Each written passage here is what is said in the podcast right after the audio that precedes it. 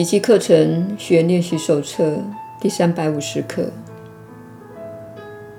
奇迹反映出上主永恒的爱，给出奇迹就等于一起上主，透过他的记忆而拯救了世界。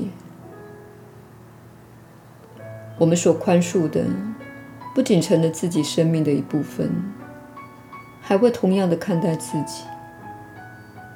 上主之子将万物收摄到自己的生命内，也就是你当初为他创造的生命。他对你的记忆仍然有待他的宽恕，他的真相丝毫不受自己观念的影响。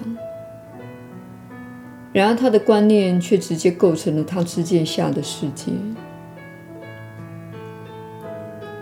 因此，亲爱的天父，我愿投靠你。唯有你的记忆，才能恢复我的自由；唯有我的宽恕，才能教我如何忆起你来，而且满怀感恩的将此记忆分享给整个世界。当我们由他那里满载奇迹而归时，才会由衷的生出感恩之心。因为我们一旦忆起他来，他的圣子就会在爱的实相中恢复本来的面目。耶稣的引导，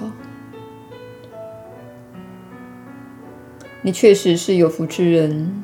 我是你所知的耶稣。你在此的目的，就是要清除导致自己感受不到爱的所有障碍。爱始终临在，只不过是因批判而蒙蔽了自己的觉知，所以你感受不到爱的临在。这正是宽恕的作用，因为它清除了你心中蒙蔽你的觉知，导致你感受不到爱的种种障碍。爱的临在就是上主的临在，上主就是爱。因此，当你透过宽恕感受到爱的永恒临在时，你便与上主合一了。这表示你不再分裂了，恐惧消失了，而且会有更美好的感受。致力于灵修的人将会体验到，你在一天当中会经经常的宽恕而不批判。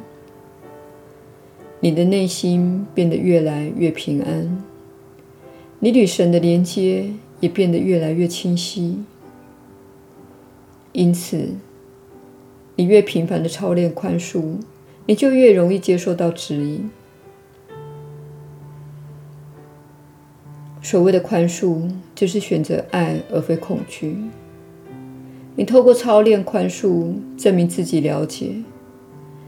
分裂的相反就是爱。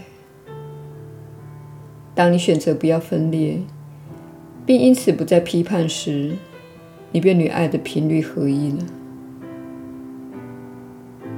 这爱的频率始终临在，只是被你的选择所掩盖了。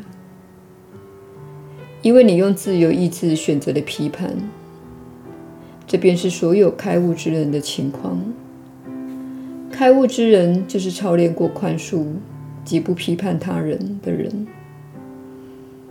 他在一天当中频繁的操练，直到心中只剩下爱而已。我是你所知的耶稣。我们明天再会。